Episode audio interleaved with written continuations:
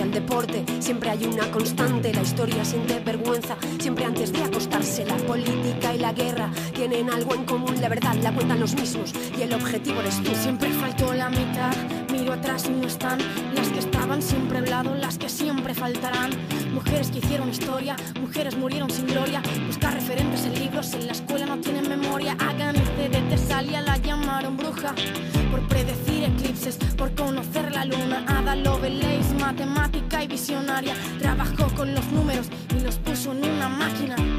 Margulis habló sobre la evolución. Chin si fue una pirata que comandó una legión. Pamela Linton Travels voló en paraguas contra griegos, romanos y egipcios. Estaba Cleopatra. J.K. Rowling se llama Joan, pero vendió más al esconder su nombre real, como otras atrás que no se atrevieron a firmar por miedo a la el Estado, la prensa, miedo que tiene cualquiera. Miedo que tiene cualquiera. Buenos días amigos y amigas, no es cierto, quién sabe si sean días, pero aquí estamos en esta nueva edición del Mundo Enfermo y muy triste y esta vez estamos para hablar de un tema un poquito más serio. Vamos a hablar del 8 de marzo, eh, todo lo que puede involucrar este, este día hablando en cuanto a el, Día de la Mujer, pero obviamente no nos vamos a enfocar este en estas ondas de, felicitaciones ridículas porque pues no va por ahí el asunto para nada. Entonces, más que nada queremos abarcar realmente qué es el tema de, de el Día de la Mujer. Entonces, vamos a empezar como siempre este, presentándonos. En esta ocasión tenemos, este, tengo a tres invitadas este, muy especiales y pues voy a dejar que se presenten de derecha a izquierda, por favor. Hola, mi nombre es Nayeli. Ya estuve con ustedes en... En el La- programa pasado, antepasado. Así es. Sí. Y aquí estaré otra vez. Y bueno, nuevamente otra edición en la que nos invitan y pues obviamente más en este tema se podía aceptar la invitación especial, en este tema que pues es especial porque es puras mujeres. Así que nuevamente me presento, soy Fanny y Y yo soy Aoma, ya me conocen, salgo muy seguido, problemática, sobre todo estos días. Chido. Exactamente. Entonces aquí estamos las cuatro, eh, cuatro representantes de mujeres. Y justamente yo quería empezar este haciendo este programa, era, el punto era precisamente tener a invitadas mujeres con el hecho de que obviamente este es un tema que nos compete a todas, yo creo, a todas y a todos también pero siempre es mucho más importante escucharlo desde el punto de vista de, de las involucradas. Entonces, eh, como siempre empezamos en este programa pues con cierta definición, ya todos sabemos que, bueno, espero que sepan, que el 8 de marzo se ha este, dicho, bueno, se ha declarado como el famoso Día Internacional de, la Mujer, que más allá de, de que lo veamos como un festejo, que era como, que se veía, como lo que se veía anteriormente, eh, es el hecho de un acontecimiento importante que ocurrió en una fábrica y es la rebelión de realmente los derechos de la mujer. Al menos así es como, como se ha visto últimamente y como yo lo he visto y como yo lo he aprendido. Entonces, este, quisiera por favor si, si pudiéramos cada una de nosotras eh, como enfatizar qué significa para ustedes este día en cuanto a cómo lo llevan ustedes, ¿sí? O sea, creo que todas podemos manejarlo de una manera distinta. Entonces, ¿cómo ustedes llevan este día? O sea, ¿qué, qué, qué significa para ustedes? Y más allá de si es solo un día, o sea, ustedes a lo mejor son parte de, justamente de este movimiento este, feminista que existe y del cual yo creo que todas, a todas nos compete. Entonces, como sí empezar por esa parte de que cada uno diga qué, qué significa para ustedes este día, qué significó lo que pasó apenas en la, en la marcha o qué hicieron, eh, esta parte importante, ¿no? Entonces, este, pues no sé quiere empezar. Pues, Bueno, igual le, lo hacemos de derecha a izquierda, Nayeli, por favor. Bien. Bueno, eh, como dice Cassandra, nos viene introduciendo, este día es muy importante para todas las mujeres y sí, o sea, no, no, no es que creer que nos compete a todas, a todas nos compete. Creo que todas hemos sufrido en algún momento de violencia o abuso por parte del machismo. Y bueno, vi mucho esto, ¿no? Y creo que es, verdad. Eh, mucha gente ya está cansada de escuchar lo mismo, de escuchar la lucha, pero nosotras en verdad ya estamos cansadas de vivir lo mismo todos los días y que jamás se nos haga caso. Y bueno, em, la verdad es que sí, cuando era más pequeña, este día siempre se conmemoró como algo de felicitar, ¿no? A la mujer. No había esta conciencia que se está generando ahorita gracias al movimiento y que nos está haciendo despertar a muchas, entre ellas me incluyo. Y y nada, yo creo que durante el programa vamos a ir tocando varios puntos importantes, varias experiencias que nos han pasado a todas y que nos hace gritar esta parte, que ya no podemos callarnos más. Bien. Pues yo igual, o sea, retomando un poco, creo que todas crecimos, más que nada porque nos lo inculcan en la primaria, en la secundaria y tal vez todavía un poquito en la prepa, el hecho de que te feliciten, el hecho de que tengas que hacer algo o inclusive el hecho de que ese día como que tengan un trato diferente para todas las mujeres. Entonces creo que la manera en la que vivimos este día o en la que la empezamos a vivir es precisamente por esta mm, predisposición social de que se nos tiene que felicitar y así. Yo personalmente hasta hace muchos años creo que me ha sido un poco más indiferente el día porque como activista yo no me considero y también hay muchas cosas que tal vez le pasa a cierto sector que a mí tal vez no me pasa o no lo vivo, no lo he vivido tanto. Entonces, pues prácticamente, por ejemplo, el día de ayer, pues estuve como muy desconectada y prácticamente me fui a enterar como que de lo que hicieron. De hecho, yo no sabía ni siquiera que se marchaba ese día, pero ayer sí vi todo lo que organizaron. Y me lo, me lo empecé a ver porque realmente es muy interesante como que la organización, qué es lo que están haciendo qué es lo que están opinando las demás personas y pues inclusive adentro de tu círculo cercano, como que qué posición tienen, son activas, no son activas, qué es lo que están pensando. Entonces por eso se me hace interesante esta pequeña mesa de discusión que estamos teniendo, como para compartir así como de cómo lo vives, qué es lo que piensas, cómo lo has experimentado. Entonces desde mi punto de vista pues ha sido mayormente influenciado socialmente, no tanto de forma personal.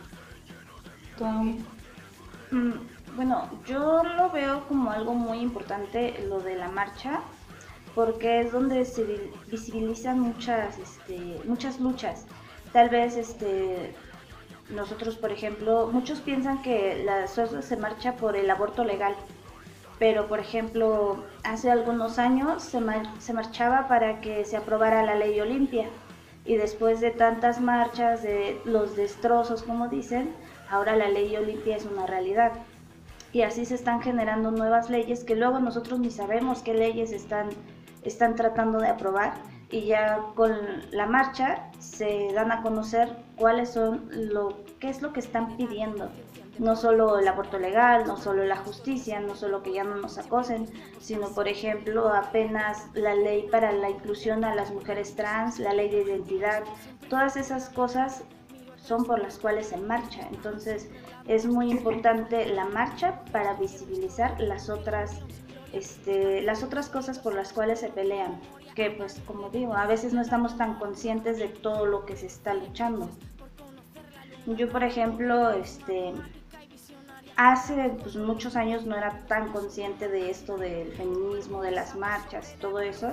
Y pues tiene mucho que ver con el círculo social que tengo ahora, que me he dado cuenta de cómo funcionan, de cómo se hacen, para qué se hacen, si sirven o no sirven y cosas como esa. Entonces, pues como tal nunca he ido a una, pero siempre estoy muy al tanto de qué está pasando durante la marcha. Estoy viendo los que se hacen los en vivos, estoy atenta a las páginas que están este, dando información sobre si hay represión, si hay encapsulamiento, si hay desapariciones y todas esas cosas.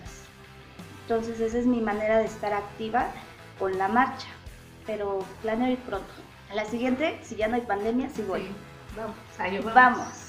Verdad, yo también tengo muchas ganas de ir. Sí, justamente eh, yo me di cuenta mucho de una evolución que hubo, tanto que ha habido en la sociedad, tanto en mí, y yo lo reflejo, o sea, por ejemplo, en mí. Yo me acuerdo que cuando empezó este asunto de que se empezaron a hacer las marchas, bueno, que se empezó a hacer un poco más visible, ¿no? Y en las redes sociales y todo el mundo, o sea, al principio yo estaba tenía una postura muy en desacuerdo con el hecho de que hicieran destrozos o con el hecho de que pintaran.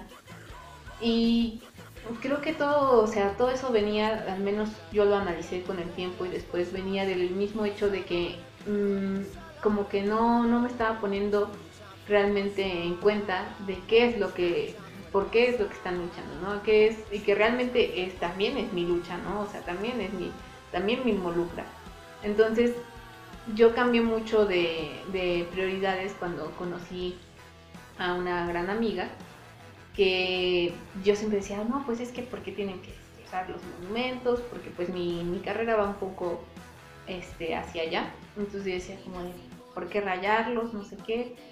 Y ella una vez me lo explicó así tan claro y me dijo, "Mm, no puede ser posible que te alarme más el hecho de que se rayen esas cosas al hecho de que tu vecina, tu amiga, tu no sé qué, le pasen mil cosas que a ti también te ha pasado, solamente que a lo mejor no las quieres decir. Y yo dije como de, "Ah, un punto.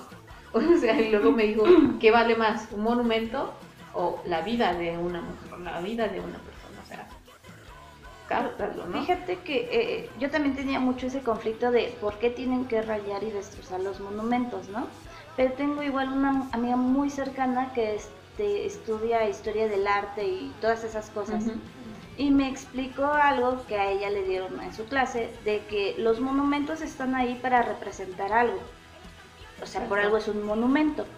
Cuando ya no te representa, entonces ya no sirve de nada. Y legalmente sí se puede hacer eso de dañar los monumentos, porque ahí se transforma en un, en un símbolo que se llama antimonumento.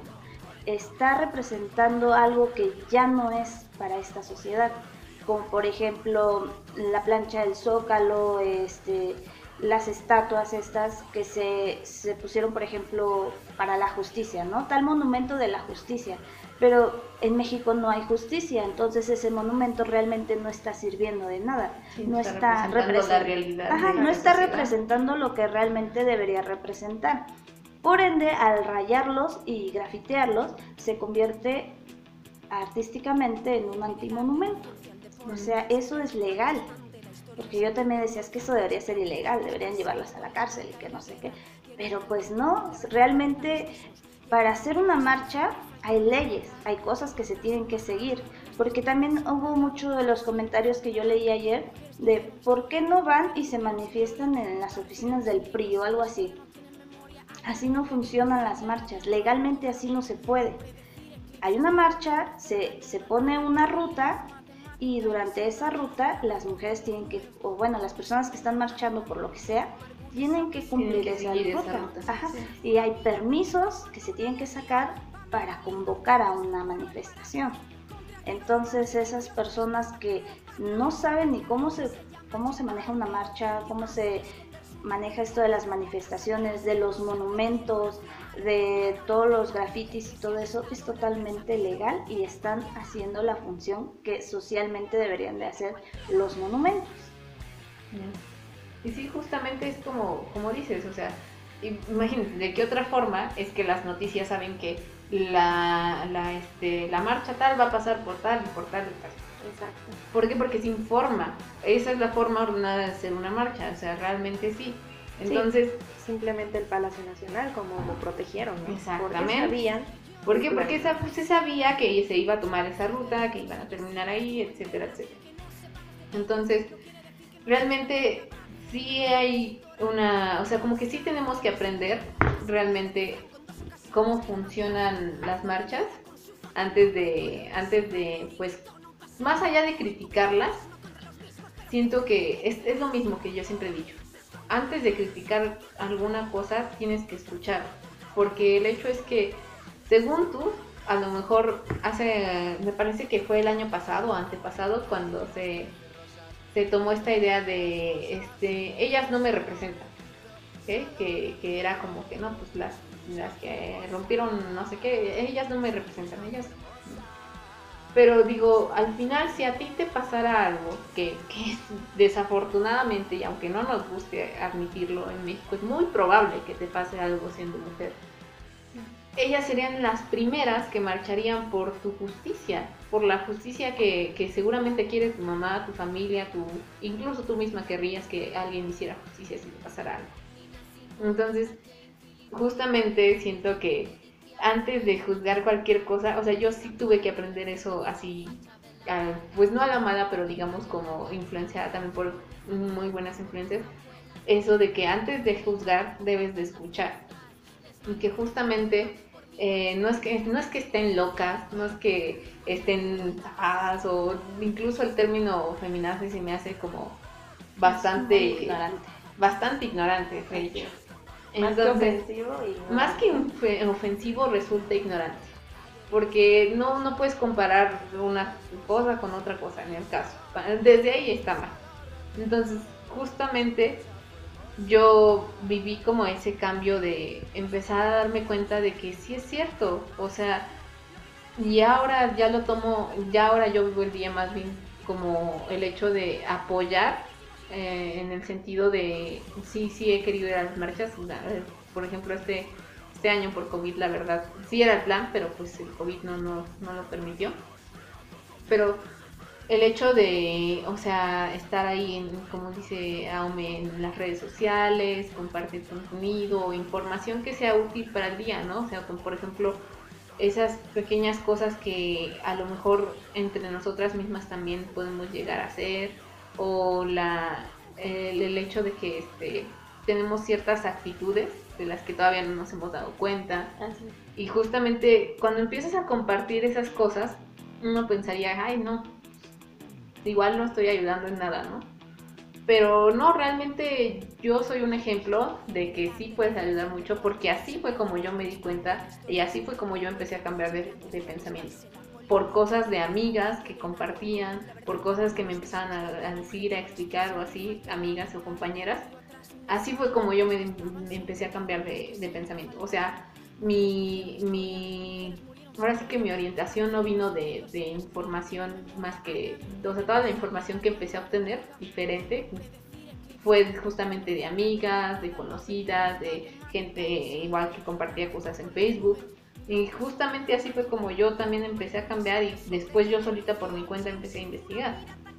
Entonces, realmente sí, yo es así ahora como, como vivo el día, digo, sí me gustaría por supuesto ir a una marcha, porque creo que todas, y ahí sí no me van a dejar mentir, todas tenemos una historia, o sea, todas tenemos una anécdota. Desafortunadamente así es en esta situación y así es en esta sociedad todas tenemos una anécdota. De hecho, apenas creo que hoy en la mañana vi un, este, un post de, Facebook que decía, si por un día las mujeres nos dedicábamos a poner nuestras peores historias y las publicáramos en Facebook, te aseguro que todos los hombres se quedarían callados y empezarían, o sea, toda la gente se quedaría como de, ah, ok, eso sí está pasando.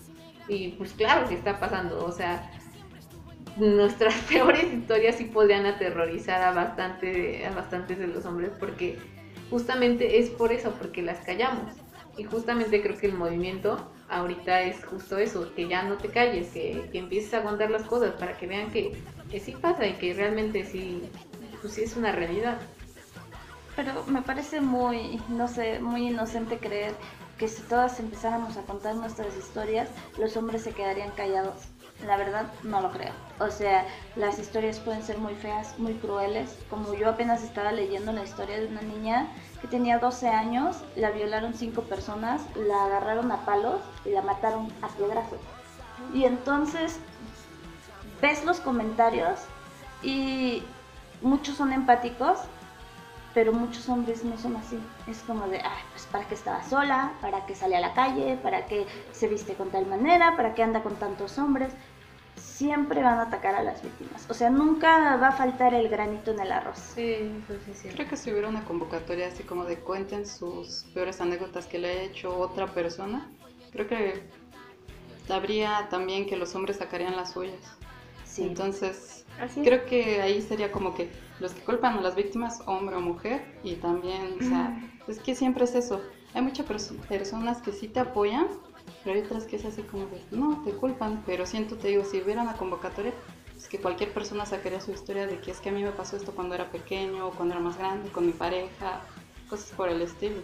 Exacto, yo, yo creo que lo que más daña al movimiento es esa idea errónea, errónea de pensar que estamos en contra de los hombres.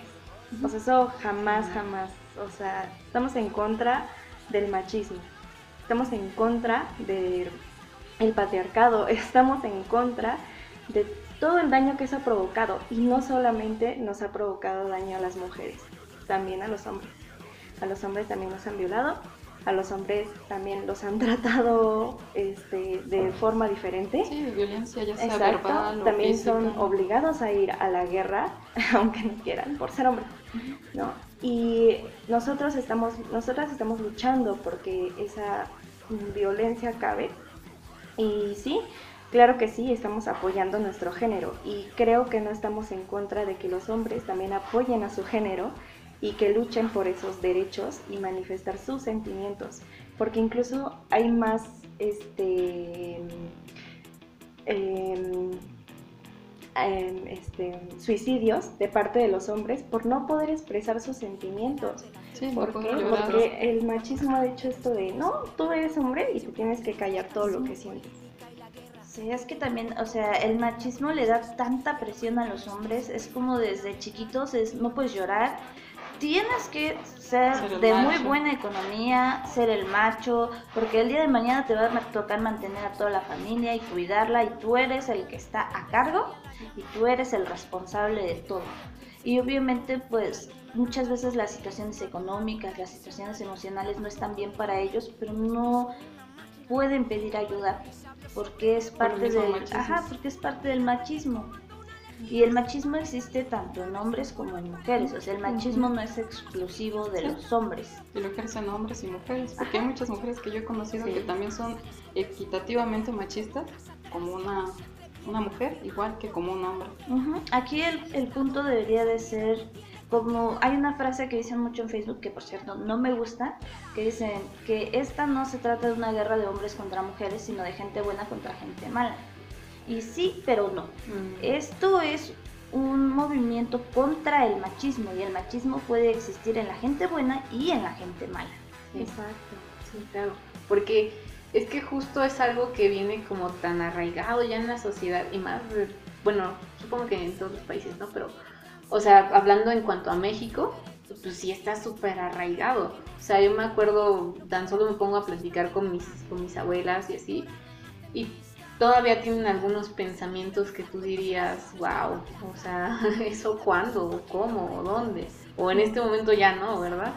Pero justo es una educación que se va haciendo, se va haciendo, es como una cadena y realmente es como tú dices, o sea, por eso también las, las, las mamás, en este caso, también pueden educar con, con machismo, o sea, también, y pues obviamente llega un momento en el que si un hombre puede ser que no se esté dando cuenta realmente de algunas actitudes que tiene, porque para él era como pues lo normal, ¿no? Así es la sociedad. Pero justamente ese es el punto, que, le, que se pueda como abrir los ojos y entender que no, que, que, que eso no es lo normal, o sea, y más allá de no ser lo normal, o sea, te estás violentando a ti y a los demás también. O sea, no rompes una cadena que sigue y sigue en Entonces, dentro de tu mismo círculo lo sigues fomentando. En Exactamente. lugar de irlo moldeando y cambiando para que en unos años pues esto ya no se esté viviendo. Sí, exactamente, como el hecho de que yo me acuerdo cuando íbamos, justa, justamente cuando yo iba en la secundaria, se tenía mucho este asunto de decirle, este, de decirle zorra o puta a una, a una de tus compañeras. ¿no? Sí, como Incluso a mí, a, mí, a mí me llegó a tocar en el momento, ¿no? Entonces era que te como que, ajá. y lo, te lo decían como un insulto y era cosa entre mujeres, o sea, mm, eh, ahí no, no tanto los hombres, pero sí era cosa entre mujeres. O luego simplemente era como que juzgabas a alguien por el qué tan corto traía la falda escolar, ¿no? Y, y era como que, ah, no, pues es ¿O que- qué tanta atención le prestaba? o qué tanta atención le prestaban los hombres. Y justamente, y luego venía uno, esa eh, famosa envidia tonta de, ay, no, es que él está, ella Ha le gusta, este, ajá, le gusta a mi crush y por eso, y, o sea, también ahí ese era un pensamiento, digo, ahora yo ya lo he tratado de cambiar mucho, pero era un pensamiento que sí en su momento sí tenía y que también me llegaron a aplicar, o sea, también entre las mismas mujeres, o sea, ese mismo rollo que traes aquí y no te das cuenta, o sea, no te das cuenta de que lo tienes en la mente porque así como que sigues actuando, ¿no? Hasta que te dicen, oye, pero ya te diste cuenta de que estás juzgando a alguien mero físico, ya te diste cuenta de que estás juzgando y que también te podría pasar a ti, es cuando empiezas a decir, ah, sí es cierto, ¿no? Y todo eso es cadenita, cadenita. Eh, eso precisamente que mencionas es el sistema patriarcal. A las mujeres nos arraigan tanto en la mente que somos competencia. Desde siempre nos enseñan que somos competencia una con otra para ver quién se queda con tal o cual hombre. O para ser la mejor para tal o cual hombre. O, simplemente para que nos, nos miren, nosotras ser el centro de atención o algo así. O sea, nos imponen como desde siempre somos competencias unas con otras. Que si ella es más bonita, que si ella es más delgada, que si ella tiene un cuerpo diferente, que si ella tiene una vestimenta diferente, que si su sexualidad, todo lo tomamos para juzgar o criticar porque es, lo vemos como nuestra competencia. Exactamente. Eso precisamente es el sistema, es parte del sistema patriarcal. Sí, justamente creo que ahí es donde también me ayudó mucho esta parte de empezarlo a ver diferente todo, porque cuando me di cuenta de que, o sea, de que todo venía del hecho de que siempre nos habían hecho competir, eh, fue cuando empecé a dejar de, de esas cosas que, que bien, bien inherentemente hacía, que era como esto de que de repente yo veía a una chica más guapa y era como que, ay, está llamando más atención que yo. Y sí, o sea, sí hay un momento en el que sí llegas a sentir ese, Hasta cierto punto como que te cae mal luego, como luego. que te cae mal luego, luego, ajá, y tú dices, "Dude, aguanta, pero ¿por qué, no? Digo, ya ahora lo, lo empiezo a ver de manera muy, muy distinta, la verdad. Pero sí, justo es algo que con lo que te... Es algo con lo que tienes que luchar todos los días, porque como ya es algo aprendido, eh, puedes caer muy recurrentemente en ese tipo de cosas. Sí. O sea, es algo ya aprendido. Por eso existe el término de construcción, que se supone nosotros somos personas ya construidas. Entonces hay que destruir todo eso y volverlo a reconstruir. Y, y, pues básicamente eso se refiere el término de construcción. Crecimos con esto, nos enseñaron a que esto es así, o a veces ni siquiera nos los enseñaron. Yo creo que a nadie le dijeron, tienes que odiar a esa chica porque es más Sí, bonita. O sea, simplemente lo vemos en películas, en lados. televisión, en todos lados, ajá. Entonces, o sea, no sé, pero yo sí creo que siempre crecimos con esas películas tipo Disney, donde estaba la chica popular y estaba la chica que no era popular y la chica popular siempre era la mala o algo así. O sea, y como que la buena, tierna, inocente terminaba ganando y le hacían la vida imposible a la chica popular solo porque la popular era más bonita. Entonces, vemos ese tipo de cosas con las que vamos creciendo con ese tipo de películas y llega un punto en el que decimos, ah, ella es más bonita, le ponen más atención, tengo que odiarla. Sí, como que ella es la mala. la ella es la mala. Ujú. Y pues no, o sea, hay que destruir todos, todo eso y reconstruirlo de nuevo. Y esto es precisamente lo que es más complicado. Destru- es como destruirte a ti mismo, tus ideas y tus pensamientos, pero a veces ni siquiera te das cuenta que estabas mal en esas cosas, ¿no? Exactamente, sí, fue, fue justo lo que me pasó a mí. O sea, como que yo decía, no, no, todo bien aquí, todo súper bien. Y después dije, "Ay, espera, ¿qué? O sea, como que tú solo te vas dando cuenta. Y justo este, esta idea que decías de, de las películas de las princesas de Disney, yo tenía mucho una concepción de de que yo era como la protagonista de la historia, ¿sabes? Entonces yo era la princesita, entonces era como que, ah, pues yo tenía que ser la buena, la linda, la siempre la que accedía a ciertas cosas. ¿Por qué? Porque pues tienes esta idea de que como que eres la princesita y eres la débil. O sea, yo tenía esa idea.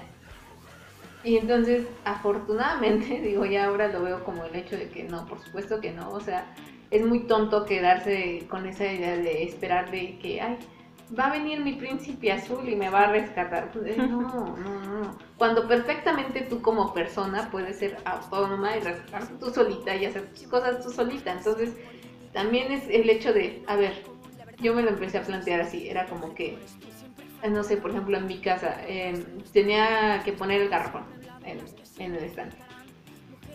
Lo que siempre haría sería decirle a alguno de mis hermanos que, que lo subiera, ¿por qué? Porque yo no puedo. Entonces yo empecé a plantear, bueno, realmente no puedo, o más bien nunca lo he intentado. Exacto. O sea, porque va, si ya lo intentaste y no, no pudiste, ah, bueno, si pides ayuda, es normal pedir ayuda. Pero era el hecho de que no, realmente nunca lo había intentado. Algo tan sencillo como poner un garro, nunca lo había intentado. Entonces yo dije, a ver, bueno, ahora lo intenté y pude yo solita. Entonces fue cuando dije, ah, viene esta concepción de que yo creía necesitar a alguien más, en este caso a un hombre, porque siempre era un hombre, para que lo hiciera por mí. O, ay, no puedo abrir la tapa, ah, que me lo abra. Y digo, eso es algo muy sencillo, pero pues de ahí le vienen muchas otras cosas. Entonces es como que, ay, no, es que la que tiene el marido rico que la mantiene y que no sé qué, tiene más, este, ¿cómo se diría? Que su vida es un poco mejor que la mía, ¿no? Por esa razón. Claro que no, o sea, tú perfectamente puedes conseguir eso sin necesidad de, o sea, el, amor por una persona no, no deviene de lo que te de lo que te da económicamente, ¿no? Pero sí se, yo sí tenía esa concepción en algún punto de la vida de que, ay no, mi príncipe es así, yo soy la delicadita y la bonita. No, claro que no. Pero sí, como tú dices, son cosas que, que tienes que, que destruirla, sí, realmente sí es como que ya no pensar en eso y, ser muy consciente. Siento que para, para realmente llegar a un cambio tienes que empezar a ser muy consciente. Tienes que despertar. Tienes que empezar a ser muy consciente de los actos que haces diariamente. Los actos, las palabras, lo que escuchas, lo que ves y qué tanto aceptas. Y creo que también tiene que ver con las personas con las que te relacionas. Exacto, también. O sea, si, por ejemplo, yo antes, y puedo decir, era muy machista. Igual era, estaba en contra de las marchas, decía que las viejas eran putas y cosas como esa. Y me juntaba con gente que decía, sí, tienes razón. Incluso me juntaba con chicos que decían, es que tú sí eres una mujer, no como esas. Y pues obviamente a mí me hacían sentir bien. Y yo no sentía la necesidad de cambiar, porque todo estaba bien para mí. Empecé a tener otras amistades que empezaron a ser sinceras conmigo. De eso es una pendejada, ¿cómo piensas así? Mira, te doy tal información. Y gracias a ese tipo de amistades que pusieron a mi alcance la información, la lectura, los datos, las cifras, yo pues desperté. Y ahora todas esas amistades que tenía antes ya no forman parte de mi círculo social, porque ahora yo soy la loca para ellos. Sí, exacto. Sí, de hecho, solita la gente, o sea, es como tú dices, te llega a pasar que te empiezas a ver tu círculo y dices, ah, esta persona pensaba eso, y ah, ni te habías dado cuenta de que lo pensaba así, de esa forma tan, ¿cómo natural. tan natural. Es que son personas cercanas, ¿no? O sea, a veces es incluso la misma familia la que piensa de esa manera. Esa es la que te forma. No puedes creer que están mal. O la misma familia la que te hace daño. Y uno dice, bueno, pero pues es mi abuelito, es mi papá, es mi tío, ¿no? Y te quedas callada, te quedas con eso. Sí, porque son figuras Lo aceptas, ¿no? O a mí, por ejemplo, uy, o sea, de verdad, yo... Algo que sí... Ah, es cuando uno de mis tíos o mi abuelito, una figura pues sí, de hombre me dice, pues ya calienta la comida, ¿no? O ya sirve. o ya sirve. pon la mesa. Como de qué, o sea, en una ocasión uno de mis tíos me dijo, es que, oye, no está, no está mi mamá, ¿no? En mi caso mi abuelita, eh, pero ya necesito la ropa. Este, ¿me la podrías lavar? Y yo así de, ven. Y en serio, literal lo tomé de la mano, muy molesta, y le dije, acompáñame, te voy a enseñar cómo se utiliza la lavadora. Es muy fácil. Pero en serio, o sea, en buen plan te enseño para que pues lo hagas. Y ya mi tío pues sacado de onda, ¿no? Y digo, o sea, a final de cuentas sí, es tu tío, es más grande, a lo mejor está ese respeto, pero no por eso vas a permitir que esto se siga dando, porque si es como de, no, ¿por qué? ¿No? Este, incluso a mí me agrada que mi tío o mis tíos me digan, oye, yo, le pido un favor, ¿no? De atornillar algo y que me digan, te voy a enseñar cómo se utiliza el desarmador o cómo se utiliza el taladro. O sea, en verdad se agradece. Sí, porque si no están o ya tú estás sola, no te puedes quedar así como que esperando que alguien venga y lo haga. Entonces, eso tenía mucho mi papá, o sea, cualquier cosa que arreglaba en mi casa nos enseñaba. Incluso si había que manejar un serrucho, era así como de tú deténla o tú agárralo. Bueno, ya cuando estábamos más grandes era así como de pues, tú agárrala y pues, vete derecho, haz este corte y así. Entonces, se agradece muchísimo más que así como de, ay, no, tú quédate ahí sentada porque pues tú no puedes. Así es. Entonces, sí, exacto. En, mi caso, mi crianza, mi crianza fue todo lo contrario a ti. O sea, mi papá era como de, no, mi niña, mi princesa, tú no hagas nada, espérate que cuando te cases te vas a casar con un hombre con dinero y shalala, shalala. Ni tan diferente porque mi papá, está mal que lo diga así, pero mi papá me crió como un hombre. Entonces yo todo lo que hacía era casi como casi casi como tratar de equipararme con un hombre. Entonces, pero ya años después era así como de, no, es que para qué trabajas, porque tú a ti, pues tú vas a ser rica, te vas a casar con alguien que te dé dinero y vas a tener quien te haga las cosas. Entonces, parte que sí me enseñaba, pero parte también que era así como de, te enseño para que la persona que tú tengas a cargo que te haga ese trabajo, pues veas que lo sepa hacer bien, no tanto para que yo lo hiciera, pero pues ahorita sí es así como de, no, pues prefiero hacerlo yo porque ya sé hacerlo. Pero también, bueno, de hecho a mí y a mi hermana nos pusieron nombres de princesas. Entonces de entrada sí era así como de, mm, está bien. Sí. En mi caso, por ejemplo, mi papá no. Mi papá era como así de, si por ejemplo había que arreglar un carro, era aléjate de aquí porque van a venir los hombres a arreglar el carro. Y o sea, Ah, los, mismos, no, los mismos hombres ya saben cómo son otros hombres. Entonces te cuidan de otros hombres porque ya todos saben, pero no hacen algo para cambiar la situación, solamente te alejan. Y era, a mí, por ejemplo, cuando, tu mamá. cuando yo era más niña me gustaba mucho la mecánica. Yo era muy fanática de la mecánica. Entonces, cuando tenían que arreglar un carro, me gustaba estar ahí, ver cómo desarmaban los motores, todas esas cosas, saber las piezas de los carros. Mi papá casi nunca estaba en la casa, pero cuando llegaba a venir, porque él siempre viaja, y me veía ahí, era tú métete, tú vete de aquí, tú vete a tu cuarto y casi casi tápate y enróllate porque van a venir hombres a la casa. Entonces, este, yo tuve que romper con todo eso en algún punto en el que dije, yo no voy a ser una princesita de nadie y a mí nadie me va a venir a hacer pendeja. Entonces me salí de casa de mis padres y empecé como a hacer ciertas cosas por mí misma, pero fue súper complicado porque a mí me criaron de otra manera y empezar a ver el mundo, empezar a hacer las cosas, empezar a, meterte en estas cosas que siempre las tenías prohibidas.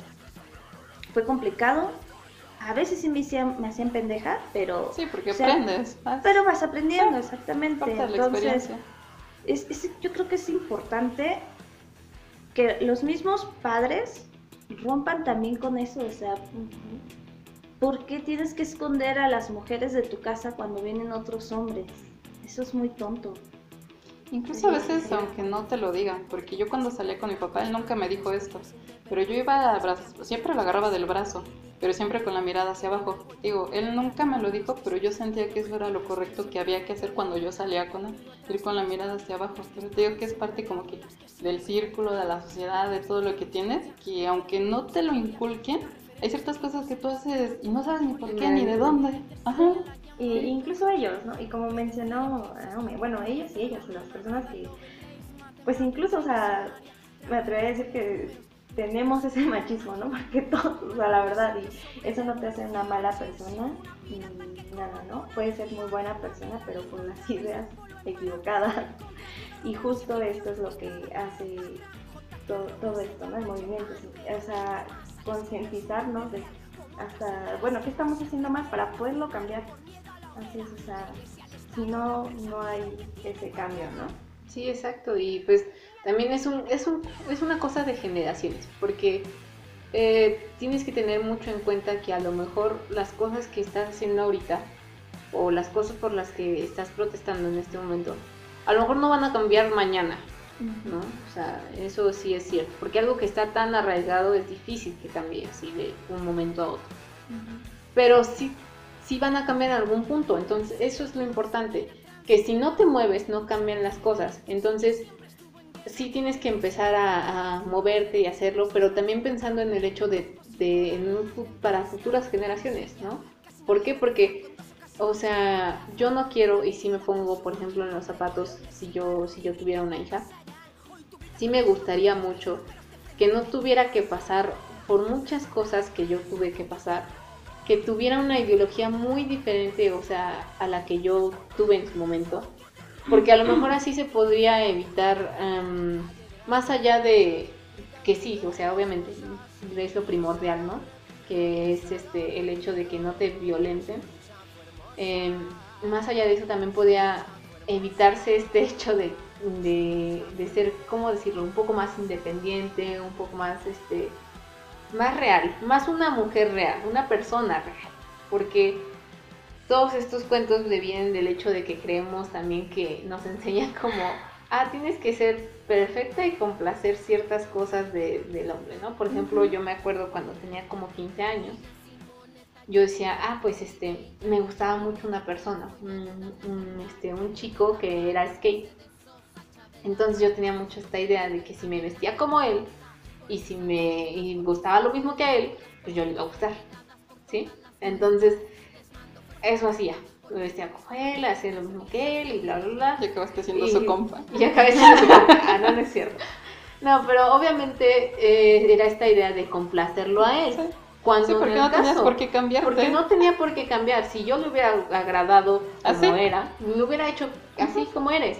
Entonces justamente eh, también viene de ahí, viene de complacer y como dicen Nayeli, el hecho de que, ay, este, no, pues este, ella es la que tiene que servir o ella es la que tiene que hacer, ¿no? O sea, actualmente, por ejemplo, en mi familia, yo sí, a veces es como que, no, este, ya, ya tratamos de no hacer ese tipo de cosas, o sea, que hacíamos mucho antes de que, ay, no, pues es que, que ella le sirva a todos como que, no, a ver, ya sirve de Y justamente mi mamá hasta solita lo hace como de, cada quien lava sus trastes, cada quien haga sus cosas, cada quien, o sea, afortunadamente mi mamá sí trató de cambiar el chip en alguna forma, pero pues tú no eres solo una construcción de tus padres, eres una construcción de todo lo que te rodea. Entonces por eso es que todo lo que te rodea también tendría que cambiar. ¿Por qué? Porque eres una construcción de las, o sea, de hecho creo que hay un estudio, no me acuerdo dónde lo vi, que justamente somos, o sea, nuestra actitud es, el promedio de las cinco personas más influyentes en nuestra vida. Entonces, obviamente también está la, la, parte de la sociedad, también está lo que ves y como tú, como decía Fanny, a veces hay cosas que, ah, pues sí, esto es como lo correcto, ¿no? Así es como te tienes que comportar. O sea, por ejemplo, yo tenía este yo cuando era que como, sí, igual adolescente, luego iba con mi abuela eh, a visitarla. Y de pronto pues teníamos que salir y, y, yo pues al crecer en una casa en la que tengo en la mayoría hermanos hombres, pues tendía a hacer ciertas posturas pues masculinas entre comillas, ¿no? Más bien. Pero este, el punto es que ella eh, siempre me decía, no te pares así, las ah. señoritas no se paran así. Sí, cuando te sientes. No te sientes No comas, no digas esto, no hagas aquello. Siempre era un constante corregimiento de las cosas. Porque se ve mal. Porque se ve mal. Exactamente. Porque una señorita no hace eso. O sea, y mientras a nosotros nos están enseñando esa parte, a los hombres les están diciendo, no llores, no te maquilles. Sí. No uses falda. No se Ajá. falda. Y los hombres O sea, con falda se ven bien bonitos. Ajá. Sí, o sea, O como- igual los juguetes también, es así como de ¿por qué quieres esa muñeca? Es- Cuando hay niños que piden las muñecas es porque les da curiosidad que el cuerpo es diferente, o sea, no tanto porque tengan una idea de que, ay, es que quiero hacer un, o sea, no. Apenas me dio mucha risa eh, una anécdota de un chico con el que salí. Yo llevaba un vestido. Estos días hace muchísimo calor Sí. y dices, ay, no. Y se me queda viendo y, y, y me dice, muy bien, ¿no? Pero aparte de, de eso, qué envidia. O sea, ¿Qué quieres yo quisiera traer un vestido, me estoy muriendo de calor con el Sí. pantalón. Y yo así de, ¿y por qué no? O sea, ¿por qué no usarlo? Sí, porque sale y se le van a quedar viendo así como de, Exacto, ¿no? ¿qué le pasa? Está mal. así. Ajá, y sí, por eso, ajá, justo. Y me, me da gusto que ya se está empezando a cambiar un poco este chip y ya hay modas incluso para hombres con diseños, si tú quieres. Sí, que ya no es un diseño para hombre o para mujer, ¿no? Exacto, que ya puedes entrar a una que tienda. es unisex, Sí. lo pueden usar. Ajá, A, a mí me pasaba mucho eso con Eric antes de que yo tengo los vestidos así súper fresquitos, súper ligeros para el- la época de calor. Y seguido antes me decía, ay, qué envidia, te ves bien fresca y, y aquí me está sudando todo. Y yo así de, pues, Pues ahí está mi ropa. O sea, si te queda, adelante. Hasta que un día, sí de plano ya estaba muriendo de calor y se puso un pantalón mío de esos que son súper como Mm. medio hippies, así Ajá. tela súper delgadita y medio holgadito. Y le encantó. Y a veces me ya no me lo "Ay, regreso. No, de hecho ya no. se lo quedó, me volví a comprar otro y también se lo quedó porque es que estos son fresquísimos. Y así a veces cuando luego tiene mucho calor y me dice, ay, préstame tu pantalón ese que se ve súper fresco. Pero todavía no se atreve a usar faldas. Mm. Pero ya con que, o sea, mis pantalones a veces son rosas, son este colores súper llamativos, súper femeninos. Y se los pone porque ya están bien cómodos, están bien frescos. Dice, que ojalá sacaran más de eso para hombres. Ajá, vas cambiando tú y vas cambiando tu círculo. Porque yo igual con mi pareja, yo, mi pareja anterior era muy machista, muy represiva, muy todo. Y con la nueva pareja que tengo ahorita, para mí sí era así como de, a él le encanta usar camisas rosas y yo así de, no te pongas la camisa rosa o no te pongas esto. Y por ejemplo era lo que te decía, cuando vamos a comprar zapatos, él tiene el pie muy chiquito, entonces encontramos zapatos en la sección de mujeres. Y yo tengo el pie muy grande y tengo que ir a la sección de hombres. Igual los pantalones yo prefiero los de hombre y así. Entonces a mí sí me cohibía antes, así como de, es que, es que mi ropa es de hombre. Igual un amigo así como de, pero es que ¿por qué usas ropa de hombre? Y yo así como de, pues tú me ves, o sea, no parece ropa de hombre. Digo, entonces, es lo que te digo, o sea, vas cambiando tú y vas cambiando tu círculo porque generacionalmente creo que sí, poco a poco vamos cambiando. Sí. Es como con lo de los tatuajes, o sea, antes te decían no te tatúes porque no te van a dar empleo. Era lo que te decía Sí, la otra vez. Y ahora los que te contratan son las personas que tienen tatuajes. Tienen Entonces, A mí, a mí casi me desheredan Ajá. cuando empecé a es tatuarme. lo que te digo. Y ahorita, Pero- es- hasta tu mamá yo creo trae A mi tatuajes, mamá, ¿no? ajá, ya toda mi familia está tatuada, está, hasta mi por eso mamá. te digo, generación Pero, por ejemplo- vamos cambiando. A, a mí me criaron con esa idea de que los tatuajes son para hombres. Ajá, Para... También. Ajá, Una como mujer se ve mal. Ajá, una como mujer no puedes decir No puedes groserías, fumar, no puedes fumar, no beber. puedes beber, no, este, Decir no te puedes sí, tatuar, también. no puedes ser, por ejemplo, mecánica. Entonces es como de, ¿sabes qué, papi? Sí te quiero, pero pues con la pena chingas a tu madre. Me voy a tatuar. Y me tatué, me perforé, me pinté el cabello. Y poco a poco se va cambiando. Sí. Y ahorita, Realmente de hace sí es años. eso. Esto es una revolución. No se trata solamente, sí, sí, eh, creo que también es el hecho de que, obviamente, las marchas y todo eso es como dices, para hacerlo visible, ¿ok? Pero también puede haber una, tiene, tiene que haber una revolución interna. También tiene que haber una Hay, hay una frase que dice que la revolución tiene que empezar con uno mismo. Y, Sí. y entre más revolucionarios se junten, más grande es la revolución. O sea, si tú, tú podrás, por ejemplo, apoyar mucho el movimiento, pero si no inicias la revolución en ti, si no te opones a, a todo este sistema, si no te sales de tu zona de confort, jamás vas a, hacer- vas a hacer un cambio. Sí. Por ejemplo, ayer hablaba con una chica que dice, es que yo sí soy feminista, pero a mí me gusta que me mantenga mi marido. Pero está bien, este, pero porque tú lo decidiste. No, te porque no tengas otras opciones. Sí. Ajá, no es como que no tengas otras opciones. Te, te- Si tú te, lo te gusta la casa, está bien. Ajá. Hay otras que no nos gustan y está bien. Y ahí el problema es cuando ella empieza a decir, pero es que ¿por qué tienen que salir esas mujeres que no tienen nada que hacer a hacer eso? Güey, tú no eres feminista. O sea, déjalo ahí. Tú no eres feminista. Exactamente. Sí, hay unas que se creen feministas, pero solamente como que aprovechan lo que el feminismo les puede dar, sobre todo Sí, en, esta- este momento. Exacto. Entonces, Pero, O sea, hasta cierto punto yo creo que realmente hoy en día no existe una mujer que no sea feminista. O sea, que no apoyen el movimiento sí un chingo. Pero realmente hoy en día no creo que existan mujeres que no sean feministas de algún modo. ¿Por qué? Porque la mayoría quiere votar, la mayoría quiere ser libre, la mayoría quiere seguir viva.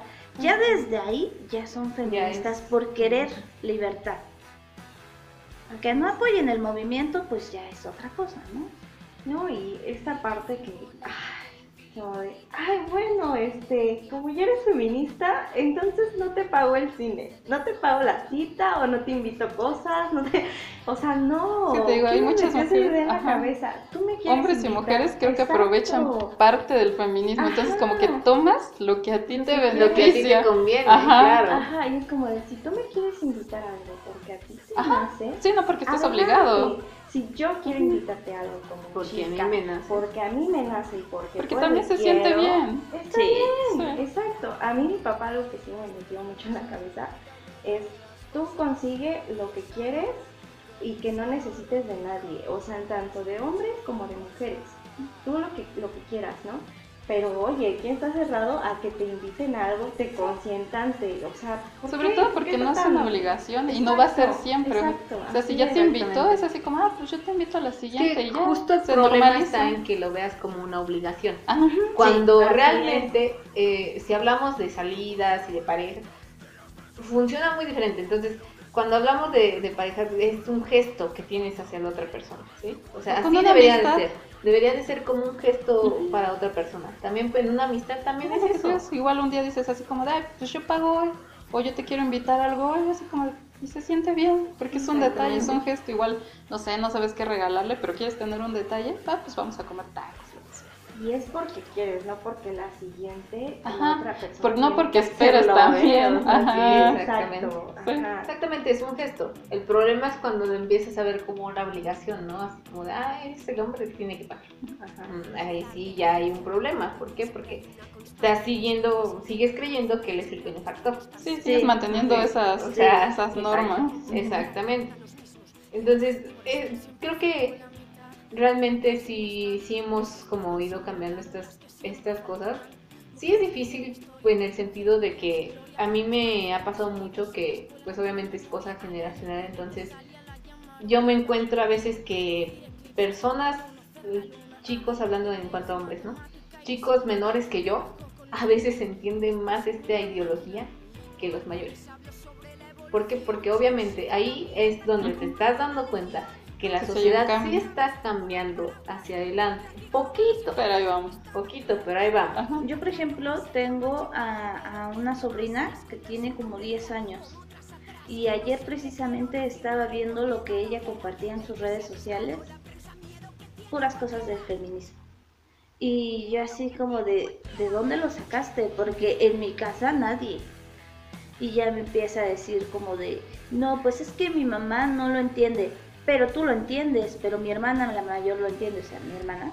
Dice, mis hermanos, mis hermanas mayores lo entienden y me han dicho que yo no tengo que dejarme de nadie, que yo no tengo que hacer esto. Y aquí en estas cosas del feminismo me están diciendo lo mismo.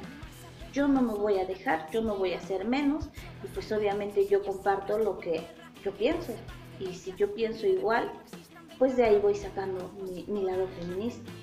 Ah, muy bien, niña, tú vas a crecer y vas a ser bien chingona. Mm, Sí. Fíjate que qué gusto da, y a mí también me pasa con, con mis hermanas, las que son menores. Eh, sí me da un buen de gusto luego verlas compartiendo este tipo de cosas o teniendo un, o sea, cuando hablo con ellas me doy cuenta que su pensamiento comparado con el mío en esta edad es muy distinto. Es muy maduro a veces. Es muy maduro a veces Sí. y si dices, bien, O Sí, sea, porque bien. tú no te preocupabas más que de jugar, no, de una película, de... Eh, A esa edad Sí. no estás pensando en eso. En nada social, En nada social, Ajá. porque según tú, todo está bien. todo estaba bien. Sí. Sí. Obviamente, no. Más bien todo estaba callado, todo estaba guardado en una gran caja, ¿no? O sea, igual también hay personas mayores, o sea, abuelas así también las he visto, que, que empiezan a decir, ah, qué bueno que mi nieta está haciendo esto, porque a mí me hubiera gustado hacerlo, pero a lo mejor no tuve el valor o la conciencia en ese momento de O hacerlo. se casaron y ya O se casaron. socialmente no podían hacerlo. Como mi abuelita era enfermera, pero yo desde que la conocí nunca ejerció. Pero ahí tiene su título y yo así como de, oye, pero ¿por qué no? ¿Por qué no lo continuaste? Pues es que me casé. Y yo, y luego... Entonces, pues sí, o sea, hay muchas que se quedaron muy reprimidas de no poderse desarrollar más que dentro de la casa. Sí, exactamente. Y justo, digo, esa es la parte como, pues, no, no sencilla, ¿no? Sino que la parte más, ¿cómo decirlo? Común que nos pasa todos, todos los días, ¿no? La sociedad de todos. Y luego está la parte no tan, sí, desafortunadamente común, pero no tan, este, tan sencilla, que ya viene con el hecho de la violencia, de los feminicidios, de eh, toda esta parte que se sigue y se sigue sufriendo cotidianamente, que puede empezar desde algo tan pequeño como que te acosen en el metro, que te acosen en la calle, que yo creo que a todos nos, a todas nos ha pasado, hasta algo pues tan terrible como una, una violación, un, un asesinato o es- de, de esta índole, ¿no? Y justo es que algo que empieza como algo pequeño se va haciendo más grande, grande, más grande. Entonces, la persona que, que, que viola, que asesina, que mata, eh, no es alguien que cometió un error. ¿Sí me entiendes? No es alguien que se tropezó. No. Sí, no, no, no. No es alguien, es alguien que ya viene con esto, que ya se le transformó en otra cosa mentalmente. Y ya se convirtió en un asesino, ya se convirtió en alguien que viola. Pero sí fue algo que se pudo haber prevenido desde antes, claro que sí. Pero no es como que, ay, me tropecé. ¿Sí? Me tropecé y sin querer maté a una mujer. No, Perdón. por supuesto que no. Porque todos decían, ay, pues es que todos cometemos errores. Que lo perdonen, Porque son humanos. porque son humanos. Y sí, Pero hay, sí hum- somos ajá, humanos. eso te decir, y sí, pero hay humanos que tienen un carácter muy frío. Sí, Entonces, sí, que realmente es un peligro para cualquier persona. Exactamente. Entonces, todos, y todos, eh, no sé dónde vi que todos necesitamos terapia. Y Ujú. es cierto, Sí. todos necesitamos terapia. Sí. Porque justo son esas cosas que no superas, que ya te convierten en otra cosa. O sea, se, se van haciendo grandes y, te- y de pronto ya no eres tú. Simplemente ya es otra clase. ¿Cómo decirlo? No, sé- no sé si es otra clase de persona, no va por ahí, pero No, pero- digamos No, que... empeora, ¿no? Ajá, Ujú. empiezas. Exactamente. Algo que empieza tan sencillo en ti, ya empeora en algo muy, muy grande. Sí, es que a lo largo de tu vida te puede pasar lo que sea, que puede derivar y crecer y si necesitas ayuda para sacarlo, para trabajarlo. Más si lo permites, ¿no? Por eso es tan importante esto que a veces vemos en redes sociales, que detectes, detectes a tiempo cualquier conducta de violencia, ¿no? Este, cualquier comentario que te hagan tu, pareja, eh, tu amigo, quien sea. Oye, a mí no me está pareciendo que me hagas este comentario y hacerlo saber, ¿no? Porque si es así, como dice Cassandra, a lo mejor de que no nos damos cuenta cometemos el errorcito, pues qué mejor que nos lo digan, ¿no? Oye, la verdad es que esto me parece súper machista, me parece degradante, me parece violento. La verdad es que prefiero alejarme ahora o, o qué Que onda, se ¿no? corrija, ¿no? Que se trabaje. Es, es algo bueno que últimamente tiene el movimiento feminista, que ya están como... Hay muchas campañas para detectar la verdadera violencia. O sea, porque cuando eres joven te No dan algún taller en la secundaria, algo así, de violencia en el noviazgo.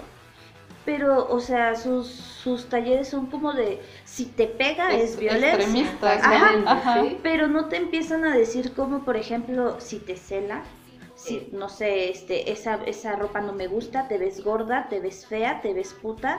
O sea, ese tipo de cosas que, que son ligeras, Desde lo más sutil hasta... Ajá. pero, pero van a crecer y se van a convertir en una violencia todavía más fuerte. Pero cuando eres, por ejemplo, yo cuando era joven tuve una relación de violencia con un chico, pero yo ni siquiera me di cuenta. O sea, yo me di cuenta hasta hace poco que dije, güey, sí tuve una relación violenta. O sea, porque era un chico que era así como de... Yo llegaba de la escuela y me decía, ¿dónde andabas?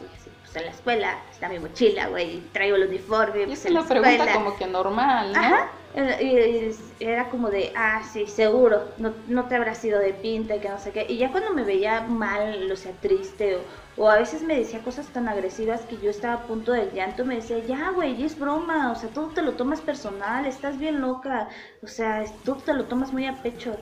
Y yo decía, güey, sí, sí, es que sí estoy loca, ¿no? Sí, todo es personal para mí, o sea, mi carácter hace que todo sea personal para mí. Todo me lo tomo en serio. Ajá. Que todo me lo tome mal. Ajá. Y yo pues la relación terminó por otras cosas y nunca me di cuenta hasta ahora que veo estas campañas de, de violencias, microviolencias, las violencias emocionales y todo eso. Y es así de, sí, a huevo que esa fue una relación de violencia, pero yo en mi época no me di cuenta. Para mí era como el tipo estaba bromeando conmigo y yo no supe seguirle el juego, la broma. Es que te digo que empieza por cosas que son tan cotidianas que tú no captas en el momento, pero si las sigues fomentando. Yo igual una relación que tuve, la más tóxica, todo empezó por esta frase, es que tú no me celas porque no me amas. Y entonces yo empecé a fomentar que él me celara y a que yo lo celara para que él sintiera que a mí me importaba. Pero de ahí partió a que duramos 10 años.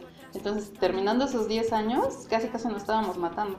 Entonces, yo hubiera dicho así como de, pues no te celo, pero sí te quiero, y no permitir eso, no hubiéramos pasado por todo lo que pasamos. Y te digo, son cosas tan, tan cotidianas en la plática de, ¿a dónde fuiste? ¿Con quién estás? Ahora, así, o sea, Mándame tan... audio. Ajá, Foto, tan sí. no, de verdad. Tu ubicación. Sí, con esta pareja de verdad que luego estaba así como mi ubicación, le grababa que iba en el camión. Entonces te digo que de verdad que hay que ubicar esas cosas que no es violencia física, pero pues derivan cosas De- horribles. Pueden derivar en violencia Sí. física. Realmente sí. Y porque luego ya no sabes ni cómo salir porque tú te quedas con la idea de, pues, si yo ya permití esto, pues ahora me aguanto. Ajá. Cuando no te das cuenta que pues no, o sea, pues si llegó a ese punto o lo corriges o te sales. Exactamente. Yo por eso adoro haber caído en esto del feminismo y haber despertado, porque hoy en día sí puedo decir que no sufro de algún modo violencia. O sea, sí hay bromas pesadas, que tal vez podrían caer un poco en la violencia, pero yo no lo veo así porque son de algún modo consensuadas las bromas, ¿no? Y tiene también un límite, o sea, Ajá, y hay un límite, ya te sabes, gracias Sí. a todas estas campañas ya sabes determinar un límite. Y también ya sabes determinar qué cosas vas a, o qué cosas puedes aguantar y qué cosas no. Porque puede que te diga algo en broma y tú digas así como de, esta broma yo entiendo que es broma, pero no me gusta para dónde va. Ajá. Y ya, y ahí queda, y ya no crece. Entonces sí. Y lo más importante es que ahora lo puedes decir sin que te digan, ay, qué mariquita, o sin que Estás te digan loca. algún término ofensivo. Ajá, o estás estás loca, que es la vieja confiable. Sí, la vieja confiable. Sí, sí, sí. O el era una broma también, siento que es como de, ay, ya, tranquila, fue una broma. Pero si él es estás loca, de, mm, no, Explota. No, no es una broma. O sea, sí. siento que también es justificación. Siento que en parte de los hombres es como que te digo esto, chicle y pega. Si no pega, era broma. Que también le resta Y un poco no, a tu, al o valor sea, de que qué estás sintiendo tú, así como de, pues, era una broma de tu parte, por ejemplo, yo puedo llegar y darle un zape y era broma, pero pues igual a ti, o sea, de mi parte era una broma, pero de tu parte te dolió, te, te lastimó, aunque sea emocionalmente, es como de, no me gusta que hagas esto y no quiero que hagas eso, aunque lo hayas hecho de broma. Sí, Entonces- exactamente. Entonces, aunque sea broma, sí, o que Sí te debe de tener "Ay, la esto", o sea, importancia si a ti te afecta. Exactamente. Es ahí la importancia de tus sentimientos.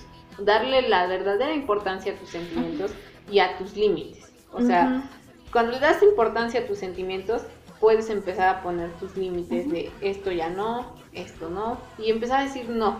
O sea, empezar a decir no es muy Tan importante. importante. Sí. Porque como mujeres te enseñan un poco esta parte de complacer.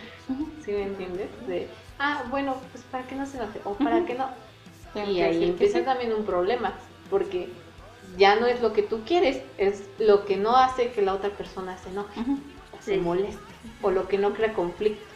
Y no, o sea, es todo lo contrario, es tu idea y pues si crea un conflicto, pues ni modo, lo defiendes, ¿por qué? Porque es tu idea también, ¿no? Sí, porque te está Me, afectando. tus sentimientos. me hizo recordar eso, eso que acabas de decir a cuando yo iba en la prepa con alguno de mis novios, que había veces que uno u otro amigo me hablaba y yo evitaba contárselo a mi pareja porque es que no, Se va vaya a enojar, mejor no le digo, o sea, mejor que piense que no le hablo a nadie, porque finalmente yo lo hacía, ¿no? Pero sí hay mujeres que sí le dejan de hablar a la gente solo porque la pareja les dice no le hable. Y en mi caso yo nunca le dejaba de hablar a la gente, pero tampoco le contaba a mi pareja que hablaba con esas personas. Y, y me daba hasta cierto punto mucho nerviosismo que se enterara, porque se iba a enojar. Porque creías que hacías algo malo. Ajá. Y no. Exactamente, y no, para nada. Es, es justo eso de, ay, es que qué va a decir, o qué va, ay, nos vamos a pelear, y no me quiero pelear, no, peleate. O sea. ¿sabes por qué? Porque, Porque tú estás mal. porque tú estás mala. No, y por el hecho de que estás defendiendo tus ideas, o sea, y estás defendiendo algo que, que es razonable, o sea, dijeras, estoy defendiendo algo que, no, ni al caso, pero estás defendiendo algo razonable. Sí, pues tu Estás defendiendo círculo, tus actividades normales. Al final de cuentas estás defendiendo tus sentimientos. Entonces, cuando empezamos a permitir esas cosas, ya, vamos, porque es algo pequeño, ¿no? A lo mejor me dijo esta broma y jaja, es broma, bueno, lo dejas pasar. Pero después son cosas más grandes, más grandes. Y luego terminas en, en- en el- en un como círculo vicioso en el que ya no puedes decir que no. Sí. Porque si siempre dijiste que sí, yo siempre es así como, vamos a hacer lo que tú quieras. Cuando quieres cambiar eso es como de, ¿y ahora por qué? Y tú así como, no, sí, está bien, y acabas cediendo de todas formas. Entonces, no hay nada peor que no conocer Ajá. tus límites, no conocer, eh, no reconocer tus límites, Y hacer valer tu opinión. hacerlo valer. Exactamente. Y también cometer el error de confundir la amabilidad con el respeto. O sea, de que, ay, no le voy a decir que no por ser amable. No, o sea, tienes todo el derecho de, de decir no y sigues siendo amable. No eres una mala persona, no te convierte en algo malo. Sí, eso también nos los importan mucho las mujeres, como decir no es algo malo para nosotras, o sea, somos malas por decir que no. Por ejemplo, si ya estás en una relación y llega el novio y te dice quiero sexo, tú no quieres, pero no le puedes decir que no porque serías la mala, porque finalmente ya son novios, ¿no? Porque eso es lo que deberías hacer como novio. Y entonces el decir que no para una mujer es como, uy, no, es malísima. O sea, Ahorita me recordó algo muy cotidiano, que yo siempre que bajo de un transporte, me molesta si voy sola, que si bajo un hombre primero me quiera dar la mano. Pero más que nada porque soy germofóbica, entonces como de, no te quiero agarrar, pero luego sí estoy en el, en el dilema de, yo así de, sí, gracias, pero es como de, ay, me tengo que limpiar porque yo soy germofóbica, no por otra cosa. O el decirle que no y que diga, ah, hija mamona, yo debe de que soy amable. Pero pues no debería darnos vergüenza que nos Ajá, digan lo que no, te porque- digo, ajá. Porque Exacto. pues también es un Sí. gesto, sí es un gesto de amabilidad, pero también los gestos de amabilidad también se pueden rechazar. ¿eh? Ajá, Sí, pero el- sí, hecho de que te dejen subir primero, yo antes lo veía como amabilidad, ya después digo así como, no sé si fue por amabilidad o por verme el trasero. Entonces Sí, también también es así como, sí. Sí, Entonces sí, hay como que ciertos Porque te gestos de dejan amabilidad. pasar. Ajá. O sea, va el Sí. carro y tú vas de peatón y Sí, te, y que te den dejen el paso. pasar. Dices, a ver, ¿por qué no se lo diste al señor que, que viene ahí, no? Porque yo. Sí, Exactamente. pues digo, no sabes si sí fue amabilidad o ya, ya te escaneó toda. Sí, sí, sí. Sí, y el problema no es que te vean, porque volvemos a lo mismo, cualquiera te puede ver. Ajá. El problema es cómo te ven. Ah, O sí. tratar de disfrazar eso con o tratar de amabilidad. disfrazarlo con amabilidad. Sí. No hagas eso. Ajá. O sea, como que es un truquillo de Ajá. hombre, ¿no? O sea, es un truquillo Sí, de, de yo de- quedé de bien. hombres, De ya, yo quedé bien, exactamente. Ajá. Y justamente entre los mismos hombres se solapan estas cosas. Sí. O sea, qué gran error es y yo la verdad sí creo que si tú como hombre empiezas, estás, ya estás abriendo los ojos y te estás dando cuenta, sí tienes una responsabilidad para con tus conocidos de también eh, decirle, oye, no digas eso. oye, O a mí no me gusta esto. Oye, a mí no me gusta Ajá. esto. Pero volvemos a lo mismo, a los mismos hombres les dan miedos otros hombres. O sea, por ejemplo, los mismos hombres ven que se están pasando las nudes de una chica. Si tú sabes que está, más- que está mal, podrías decir algo, pues no lo dicen. Porque precisamente les dan miedo a los mismos hombres. Hasta a ellos les dan miedo a los hombres. O sea, es muy raro el tipo que se para, se plantea y decir, no, güey, no hagan eso, está mal, no pasen las fotos de otras chicas. A lo mucho va a decir, no, gracias, yo no las quiero. Pero no les va a decir otra cosa. Exacto. O el hecho de que, pues, no sé, como pareja, tengas el sentimiento de, de ser tierno con, con ella o de justo de ciertas cosas, de ceder, porque quieres. Y no, ya te ya se burlan, ¿no? De, ay, es que te trae mal y este, y ella es la que manda, látigo. ¿no? Y bueno, y qué sé si es, me gusta. Cuando, cuando es, o sea, meramente puede ser un, un hecho de que así te gustan tus relaciones. ¿Y cuál es el problema? ¿Qué tal que no quieres ser la persona dominante de la relación? Pues sí, como a mí me gusta que me manden. No hay problema. Precisamente yo tenía mucho ese problema con Eric hace muchos años porque pues yo soy floja, o sea, aclaremos, yo soy floja. Igual. El, el hogar no es lo mío, pero él es muy hogareño, le gusta lavar sus trastecitos, limpiar su casita y toda la onda. Entonces cuando vamos a casa de mis papás, pues él es como de, no, no te levantes, yo lavo tu plato, no, no te levantes, yo te sirvo, a ver qué necesitas. Y, y mi familia era como de, ah, pinche mandilón, que no sé qué. Y al principio él sí se cohibía. y, y sí como que decía, no, es que no me gusta ir porque me dicen de cosas y que no sé qué. Y ahorita ya llegamos y es como de, ven mi amor, te doy un masaje en los pies, acuéstate, no hagas nada. Y todos le dicen, ah, qué mandilón. Y él, pues sí, a huevo, es mi vieja. O sea, yo voy a hacer lo que sea por ella. Si ustedes no hacen lo que sea por sus viejas, pues es su pedo. Ser, pues es que hay hombres que sí les gusta atender. Ujú. O sea, no es Sí, tanto ser atendidos. Ya precisamente, por ejemplo, Eric ya se pone al pedo, ¿no? Ya es como de, a mí mí- decirme mandilón y no me molesta. Finalmente, si esa es la definición de mandilón, lo soy y cuál es el chingado problema. Sí, sobre todo porque no es que tú, primero no lo obligas, o sea, lo hace porque le gusta. Y tú también tienes tus actitudes de, ah, pues hoy, me, hoy tengo ganas, aunque sea un milagro, un día, lo que quieras. Que dices, hoy yo te sirvo, yo te compro, nada más lo El día que pase ese milagro te cuento. Ah, bueno, Pero ya no es por seguir un rol de tú eres la mujer, tú lo haces. pero te digo, o sea, no lo obligas. Sí. Sí, o sea, Sí. es como algo que, que sí, que tú haces porque realmente es un gesto, volvemos a mí, es un gesto de, de pareja, de También amistad, son acuerdos. ¿no? De relación. También son acuerdos de relación. Sí. Y es muy importante tener una relación con acuerdos. Sí, Ajá. sí, Es son Muy necesarios. importante. Porque cuando te metes en el asunto de una relación, eh, es una persona que no, que no, que vamos, que conoces de poco tiempo, entre comillas, ¿no? Vamos, no es alguien de tu familia, no es un amigo, bla, bla, bla. Entonces, si tú quieres iniciar una relación con alguien, sí necesitas poner ciertos acuerdos. Porque la verdad es que si no luego empiezas con estas con este tipo de cosas de que igual se dirigen hacia lo mismo no que a lo mejor tú no te habías dado cuenta de que de que él es así pero ya ahora estás en la relación y ya ay, él, él es así bueno ya lo tengo que aguantar porque estoy en la relación cuando no perfectamente puedes decir y eso es lo más importante también aprender que en cualquier momento que tú no te guste algo Decirlo. decirlo.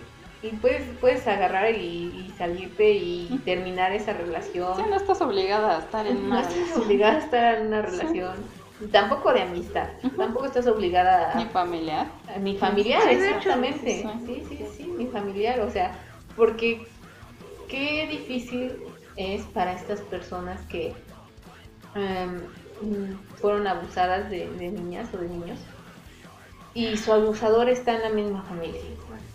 Es súper Qué difícil es porque para la familia tienen que seguir conviviendo. ¿Por qué? Porque es un- una Porque familia. la familia ¿no? es la sangre. familia, la. Cuando no, tú no tienes ninguna responsabilidad de seguir conviviendo con tu agresor. No, no, no tienes por qué. Al contrario, o sea, si tú decidiste que, ah, Que ya- esa no va a ser tu familia. tu vida, que esa no va a ser tu familia, Y, Te formas la tuya. mejor. y esa persona tiene que entender porque aparte lo estás haciendo de la manera más amable. Ajá. Sí. O sea, porque tú estás en todo tu derecho de denunciar a esa persona. Claro. y de llegar a las últimas consecuencias. Exacto. Así Y se que- te eche toda la familia encima. Exactamente. Y qué importante para el movimiento se ha vuelto esto de, de alza la voz y de denuncia. ¿Por qué? Porque puedes. Y, y cuando denuncias algo, o sea, es personal. Cada quien tiene, eh, digamos, la decisión de denunciar o no. Eso es personal. Pero que, que sí han, se han intentado, este, ¿cómo decirlo? Invitar a la gente, eh, no a la gente, invitar a, las víctimas a que lo denuncien. ¿Por qué? Porque obviamente visi- visibilizas más este, esta onda y porque haces valer la justicia. que es que el sistema de justicia funcione como debería de funcionar. O que al menos esta persona se dé cuenta de que hay una represión para esas cosas. Y entonces ya no se le haga tan, ah, bueno, lo hacemos y ya, se acabó. ¿no? No. O sea, que, que realmente se vea que hay una consecuencia para cada acto de esta índole. Entonces, sí es una decisión personal, sin embargo, sí siento que obviamente si tú decides denunciar, pues sí también estás ayudando a esta parte de la justicia. ¿no? Eh, la decisión es cuando tú quieres, obviamente. O sea, y es lo que te Ahí, ahí también creo que es responsabilidad de todos también romper el pacto con las personas que han agredido a alguien. Es decir, si tú te enteras que tu mejor amigo le hizo algo a otra chica, ese, ese ya no es tu mejor amigo. Si tú te enteras que, no sé, tu tío violó a tu prima, esa ya no es tu familia. O sea, romper el pacto con los agresores es muy importante también para las víctimas Alejarte de esa gente y demostrarle que estás en total desacuerdo con lo que hizo y darle todo el apoyo a la víctima. Sí, es eso realmente, porque mm, en este es, es difícil, sí es difícil, porque a lo mejor tú no eres el involucrado, entre comillas, ¿no? Pero sí tienes que darte cuenta de que esta persona es alguien que también querías y esta otra le hizo daño, digamos, ¿no? Entonces, ¿qué tiene más valía para ti? O sea, también, tiene, también viene de ahí, de qué tiene más valía para ti. Y pues obviamente que si quieres, si quieres generar un cambio, tienes que cambiar.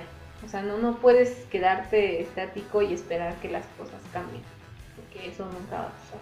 O sea, realmente no. No. Es bastante importante sí darle como la prioridad a la víctima y de ahí viene otra cosa, creerle. Sí, O sea, y lo que yo decía al principio, es luchar, porque siempre podemos decir, ay, es tu novio, ¿cómo te va a violar? ¿Cómo no? Ah, Sí, se ve que te quiere mucho. ¿Cómo va a ser mucho. violento? ¿Cómo va a ser violento? Si siempre te procura. Exactamente. Cosas. Cuando pues, realmente si escuchas tantito, Ajá. vas a dar cuenta de que sí. Y volvemos a lo mismo. ¿Por qué una persona te mentiría en esta índole? Sí, sí hay quien. Se llega a pasar. Sí claro. hay quien. Sí. Pero todos tenemos derecho a que nos escuchen. A que escuchen como pues nuestra versión. Y pues, o sea, yo realmente cuando alguien llega y me cuenta algún tipo, eh, alguna esta anécdota o situación de este tipo, obviamente sí, mi primera impresión sí es creerle a esa persona. O sea, más cuando es una mujer. Porque normalmente han sido mujeres que yo conozco, que son cercanas a mí y que yo sé cómo son. Entonces, sé perfectamente que no gana nada mintiéndome que al contrario es lo que me dice, es más, hasta cuando te empiezan a contar las cosas, hasta empiezan a cuadrar. Cuando una verdad es, es verdad, digamos, cuando te cuentan algo y es verdad, empieza a cuadrar. Y hay ciertas cosas que dices, ah, era por esto que pasaba esto y que hacía esto y yo veía esto y no sabía por qué, pero ahora lo sé. Y justo es muy importante también por eso escuchar a las víctimas, porque las, las mismas víctimas no te lo pueden dar porque dicen, ah, es que no me va a creer o la vas a juzgar. o me va a juzgar. Es increíble que a nosotras o a las víctimas nos dé pena, ¿no? Como decir lo que te pasó, no. Y que justo tener ese temor de que pues la otra persona no te va a tomar en cuenta o que va a buscar la justificación de por qué te pasaron las cosas, de que a lo mejor tú lo provocaste, de que a lo mejor te le acercabas mucho, este, Sí. Ay, no, o sea, de verdad creo que es lo más nefasto, ¿no? Esa Y parte. se siente bien feo oírlo, ¿no? Porque tú estás en, en un punto donde te duele, Exacto. donde es sensible, estás, o sea, estás confundida, estás adolorida emocionalmente o puede que también físicamente. Y de pronto dices, le dices a alguien que se, se supone debe ser de tu confianza, me pasó esto. Y te responden con un, pues, ¿qué hiciste? ¿Por qué? ¿Cómo lo provocaste? O sea, ¿qué, qué hiciste tú para que eso te pasara a ti? El, el- el escuchar esas palabras de una persona a la que le tienes confianza, a la que tú pensaste que te apoyaría y te ayudaría en ese momento tan complicado, ¿con qué valor después le cuentas a alguien más? Si una persona que se supone te ama y le tienes confianza te dice esas cosas, ¿qué, qué te va a decir el resto de la gente? Empiezas a pensar que, que todos te van a juzgar o que van a pensar lo mismo que esa persona. Ujú. Cuando porque no, es de puede tu ser confianza. realmente que no. Y hasta Pero- cierto punto también empiezas a pensar que también es es tu tu culpa. culpa. Ajá. Ujú, Que tiene razón, es tu culpa. Hiciste algo y te sientes culpable y te sientes estúpida por haber hecho eso. Así. Lo que sea que por lo que te juzgo, por haberlo hecho. La estúpida soy yo. ¿Por qué hice eso? Porque por hacer eso me violaron, me tocaron, me manosearon, me hicieron esto, me hicieron el otro. Porque yo soy la culpable aquí. Entonces, pues siempre hay que creerle a las víctimas y dejar de juzgarlas, dejar de preguntarle por qué, qué hiciste. Y también el hecho de, del tiempo en el que hablas, porque es una situación bien difícil que te pase algo así, y más si es una persona cercana. De ¿Cómo le digo a mi mamá, a, a quien sea que le tengas más confianza, cómo le digo que me está pasando? Y te tardas, o sea, bueno, lo Sí. digo en, sí, sí, la verdad, en mi experiencia propia, te tardas en decirlo. Y es horrible que la otra persona llegara a pensar que te estás tardando porque de alguna manera te está gustando lo que te está pasando. O Sí. sea, ay, de verdad. No, jamás, jamás, jamás lo hagan. Si la persona se tarda en decirlo, es porque le está costando uno y el otro completo decirlo. Sí, precisamente a mí me dijeron esa frase como de, pues si no dijiste nada en su momento, fue algo ha de ser, ¿no? Tal vez te estaba gustando. Ay, sí. Qué estúpidos. Así es, sí. O, o pensar justamente que no lo dijiste porque era mentira. Ajá. Y que eh, como esa frase que usan, ¿y por qué lo dice hasta ahora? Hasta ahora. Y es como de, pues porque a lo mejor hasta ahora tuvo el valor de hablar de algo tan, tan importante. Quizás hasta ese momento pudo procesar todo lo que O estaba sea, tú sabes pasando. que luego como que no puedes ni creerlo. Ajá, luego suena tan increíble. Pero yo creo que sí, o sea, sí cambia aunque sea mínimamente la conducta del niño, de la niña, yo creo que sí te cohibes o cambias tu manera de ser. Sí, sí, cambia. Entonces yo o creo al que si no menos te das evitas a cuenta, esa persona. Ajá, O sea, si es un niño, por ejemplo, sí. deberías preguntarte por qué no quiere ir a ver a tal familiar, Ajá, por qué no quiere que se de le evitarlo, por qué no quiere que se le acerque. o en una reunión está, no sé, callado, alejado. O sea, los padres Ajá. en general deberían tomar en cuenta muchas de esas conductas porque muchos creen que solo es porque el niño es malcriado, Ujú, porque el niño Es es, un grosero. grosero con su familiar. Y no, Pues no. pues sí, pero pues tiene que ver algo. No, el niño no es así pues, nada más porque sí. Exactamente, sí, sí, hay un... Como que su comportamiento también es el reflejo de otras cosas, porque cuando eres pequeño, cuando eres niño, mm, puede ser que a lo mejor no sepas cómo decir lo que te está pasando. Y tu forma de reflejarlo es esto, tu comportamiento. Entonces, por eso es que, de hecho, hay psicólogos que lo dicen que te fijes mucho en cómo cambia el comportamiento de tus hijos, porque ahí es donde puede ser que se refleje alguna situación por la que está pasando. Incluso también uno de grande, también te pueden pasar ciertas cosas y, Y cambias la conducta y cambias la también. conducta sea, ya no eres tan alegre, ya no eres tan así, o sea, y justamente sí cuesta mucho trabajo decir y abrirte a este hecho de me pasó esto, porque tenemos esa cierta concepción de que por azares divinos, como somos especiales, a nosotros no nos va a pasar. ¿sí? O sea, a mí no me va a pasar esto.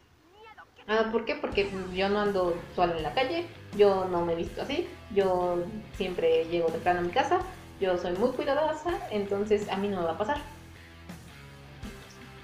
O sea, no, no va por ahí el asunto. Realmente todos estamos extensos a todo. Y todos somos, podemos ser vulnerables de alguna forma. Entonces, aceptar ese hecho de que sí te pasó, de que sí te sucedió, es bastante difícil. O sea, no es, para algunas personas es más fácil que otras, pero en sí la situación es difícil. Es difícil poder aceptar que te pasó esto, que te pasó aquello. Y qué vas a hacer ahora, ¿no? Porque sí siempre hay un, bueno, y ahora que sí. Sí. O sea, ya, ya que lo aceptaste, bueno, que sigue. Sí, siempre llegas a ese punto. Bueno, ¿y ahora qué? ¿Qué procede? Sobre todo si es un familiar, porque, o sea, de algún modo sientes que no puedes afectar a la familia así. O sea, como de, pues, ¿y ahora qué? Porque si pasa esto, La la familia, ajá, la familia se fractura, todos se van en tu contra, todo es tu culpa. Y lo más saludable mentalmente es que ya todo muera por la paz. Como ya pasó, ya déjalo aquí. Solamente evitas el contacto con esa parte de la familia y sigues tu vida. Pero la pregunta constante siempre va a ser, ¿y ahora qué? ¿Qué sigue? O sea, ya lo estamos superando, ya al menos pudimos asimilarlo, ya sabemos que de algún modo no va a haber justicia, denuncias, proceso legal. ¿Y ahora qué sigue? Sí, exacto. sí. Y justo es el hecho de que es algo con lo que cargas. O sea, tú, tú puedes creer que no, tú puedes creer que, Que de algún modo ya lo que de algún superaste. modo ya lo superaste. Pero no, ya realmente se sigue reflejando en muchas cosas. O sea, sigue estando ahí contigo eso. Y sigue ahí y, y es algo que, pues sí, que pesa, que llevas ahí en el cristal y, te pesa realmente. ¿Por qué? Porque no estás siendo honesto. Y al final, muchas ocasiones tienes que encubrirlo, ¿no? Tienes que, ah, mentir. Y justamente todo eso te, te daña también a ti. Y es lo que no permite que también puedas como seguir en tu proceso de curación, digamos. Ujú. O sea, porque también tú no, no, no terminas el ciclo, o sea. Y justo por este hecho de, ah, no, bueno, pues este, ya no hablamos más del tema y se acaba. No, el tema sigue. Por eso es muy importante la terapia. Sobre todo después de esos casos, es muchísimo más importante todavía.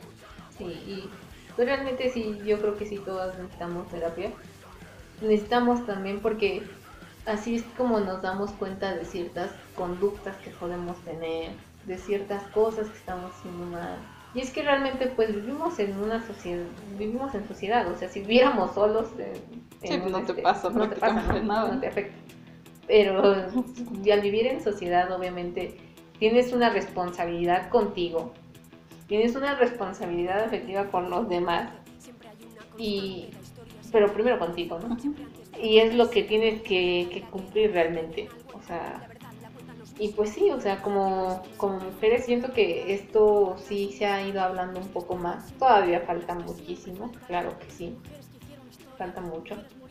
Y también pues obviamente nos hace falta mucho apoyo de, de justicia, de la Sí. justicia en México, que, que no está existiendo, que se está haciendo en una de cada no sé cuántas veces, o sea, le hacen caso a un caso, pero este hay otros 8000 esperando, ¿no? Por decir alguna cifra que no. Y entonces, este, obviamente sí hace falta también sistema de, de seguridad. Y es que está hasta raro, ¿no? Porque si fuera como lo, estas ocasiones que, que secuestran al hijo de un político, Ah, ¿no? Lo encuentran así. O sea, es muy raro que se tarde, ¿no? Ujú. Sí llega a pasar, pero la verdad es que normalmente se enfoca más en, en si es alguien importante, entre comillas, O con dinero. o con Figuras dinero. públicas. Exactamente. Cuando la justicia debería ser para todos. Ujú. O sea, eh, en México así debería de ser, pero pues. Pero no. precisamente, retomando el tema que habíamos iniciado, todo eso se está logrando poco a poco gracias a este tipo de marchas que ya son más violentas, que ya la gente ya está hasta la madre, pero las están escuchando. O sea, muchos dicen es que hacer eso no sirve para nada. Oh, sí, claro que sí. Para empezar, ve las, cómo han avanzado las leyes en el feminismo de 50 años para acá. O sea, casi te puedo decir que la mitad de las leyes aprobadas han sido en los últimos 10 años. Los otros 40, como todas eran muy pacíficas, no, no había tanto. Pero ahorita, como las, como las marchas ya son más agresivas, como las mujeres ya están más al pedo, tienen que aprobarlas. O sea, ya tienen que ponerse más las pilas como al gobierno, ¿no? Ya hicieron este, esta onda de que están las, las instituciones solo para denunciar violaciones, asesinatos. O sea, ya están preparando a esas personas para saber atender a las víctimas de violaciones. Porque antes era como de, ¿y quién te violó? ¿Cómo? ¿Cuándo? ¿Por qué? ¿Y a qué hora? O sea, como, güey, si me acaban de violar. Los casos que ves, o sea, que reportan las chicas que han sufrido esto, de que tienes que ir inmediatamente, sin bañarte, sin nada. Casi casi tienes que tener ahí todo, todo el semen ahí para que te crean. Ah, Si no, no Y procede. todo el proceso que te hacen Y, es y precisamente denigrante. todo eso está cambiando recientemente gracias a las marchas feministas que son tan agresivas. Porque ya están haciendo que las personas se preparen más. O sea, ya están poniendo psicólogos mejor preparados en esta cuestión de género. Policías que atiendan solamente eh, los, los denuncias de violaciones ya con esta cuestión del género. O sea, ya no te van a estar preguntando como casi casi si te gustó o te dolió. O sea, ellos ya lo tienen que hacer y ya son más, se supone, porque obviamente no sabemos realmente a ciencia cierta, pero se supone, ya ponen al, al frente a personas más empáticas a que reciban las denuncias. Que ya no te van a estar cuestionando tu ropa, que ya no te van a estar cuestionando la hora, que ya no te van a estar cuestionando el lugar o las personas con las que estabas. O sea, se supone eso ya va cambiando. O sea, ya están haciendo estas nuevas leyes, ya están haciendo otras cosas. O sea, todo este movimiento, todo esto de las marchas feministas, están orillando a los gobiernos a que hagan algo. Exactamente. Y justo cuando, porque no sé quién tiene todavía esa creencia que está mal, que, ay, es que con marchas no van a lograr nada.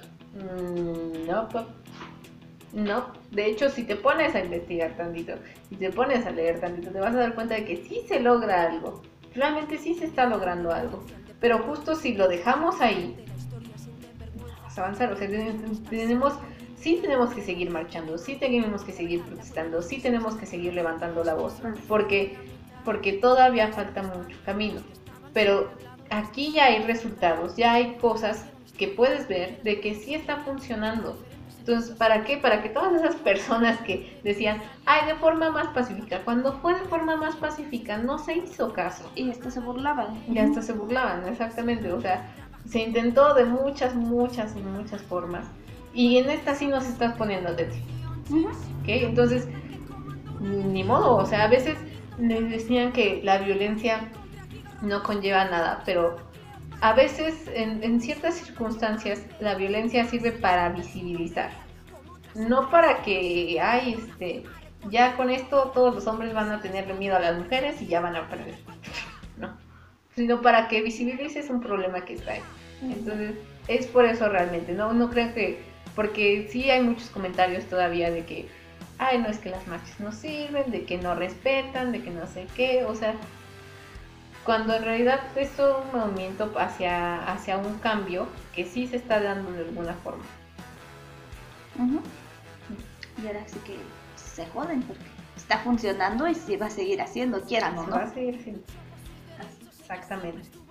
Entonces, yo creo que sí es bien importante que sigamos invitando a estas cosas, que sigamos invitando a que se hable, que sigamos invitando a que a nuestros conocidas, a los conocidos, que lo hablen, que escuchen, que, que entiendan las cosas desde otro punto de vista y que se empiecen a dar cuenta de que esto sí está funcionando de alguna forma y de que a lo mejor si tú no quieres ir y des- bueno destruir entre comillas no pero si tú no quieres ir y pintar este en las marchas está bien pero si otra persona quiere hacerlo y esa es su forma de protestar no está mal. ¿sí? Entonces, De hecho es legal. De hecho es legal, ya, ya escuchamos aquí que de hecho es legal. Entonces, justo creo que es importante que sigamos invitando, que sigamos eh, haciendo las cosas, que sigamos protestando en cuanto a lo que no nos parece, que sigamos poniendo focos de atención en personas que a lo mejor están en nuestro círculo y piensan de tal o cual manera y no nos hemos dado cuenta. Entonces, tenemos que seguir siendo muy conscientes en esta sociedad, Seguir alzando la voz. seguir alzando la voz, la verdad. Y nosotros mismos también hacer esa labor con nosotros mismos de qué escuchamos, qué vemos, con quién estamos, qué aceptamos, qué no. Hacer conciencia. Hacer, hacer conciencia, perdón, en Sí, nosotros ser consciente y consciente. Ah, las dos. Ujú. Como, como comentaban hace rato, ¿no? La revolución empieza por uno mismo. Sí. Exactamente. Entonces, bueno, no sé si tengan algún otro comentario final. ¿no? Bueno, yo creo que la verdad eh, tocamos así brevemente todos los temas, pero sí siento que hablamos bastante de todo esto. Eh, si tienen, em, ¿cómo decirlo? Em, si digamos que están en este camino de, de apertura, de verdad sí los invitamos a que, o sea, todas las personas que nos escuchamos, sí los invitamos a que de verdad se informen, a que de verdad empiecen a ver patrones en ustedes, a que de verdad empiecen a abrir los ojos, empiecen a alzar la voz, si, que sigamos con esta, con esta lucha que pues obviamente tiene mucho camino por delante, que pensemos en los que, en, las generaciones futuras, en las generaciones pasadas, que pensemos en nosotros mismos, que hagamos nuestra propia conciencia y realmente eh, sí dejarlos con este mensaje de que eh, la lucha sigue y sigue todos los días, no solamente el 8 de marzo, pero sigue todos los días. Y creo que para todos es bien importante que nos pongamos siempre en los zapatos de los demás, que entendamos la situación y que podamos escuchar. Entonces, bueno, yo me, a mí me gustaría dejarlos con ese mensaje. Siempre escuchen, siempre apoyen. Y pues nada más eso. Y ojalá les haya gustado esta pequeña mesa de debate, como decía Fanny, para que pudieran como escuchar también un poco del de, el punto de vista de, de estas cuatro mujeres. Y ojalá les haya servido de algo, ojalá se hayan identificado también con algo, se hayan sentido pues, también de alguna manera identificadas o escuchadas, algo así. Y pues esperemos que tener otras ediciones igual de este tema, a lo mejor ya con más información, más este, este, de sobre estos temas y sobre el feminismo. Y así igual ir informando a, poquito a poquito a nuestros radioescuchas, digámoslo así. Este, bueno, como siempre para mí fue un placer estar en este, más que nada en esta edición también fue un placer eh, escuchar sus comentarios de ustedes, escucharme a mí y llegar a este, a este punto. Entonces, muchas gracias. Vamos a Bye. gracias. Bye. Bye. Bye todas. Aquí decimos bye todas. Bye. Y este, que siga la lucha, amigos. Sí. al siguiente episodio. Nos vemos en el siguiente episodio.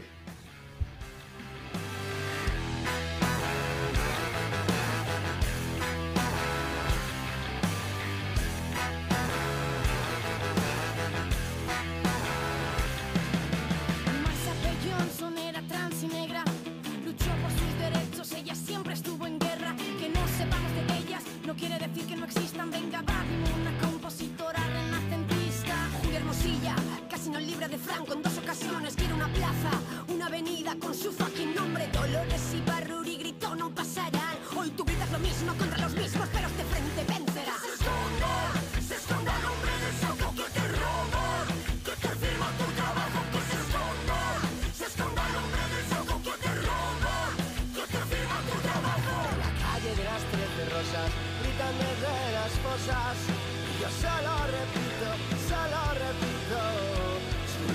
hermosa su lucha fue hermosa su lucha fue hermosa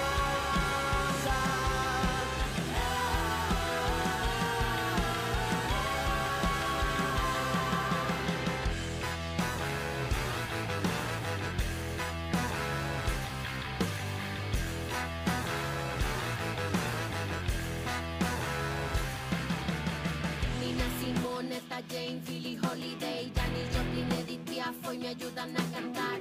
Violeta Parra, Mercedes Sosa, Chabela Vargas, con ternura y rabia en la garganta. Por mis ancestras por mis abuelas, por las poetas olvidadas, por todas las nuestras. Les mando fuerza de vuelta por mí, por mis compañeras transfeministas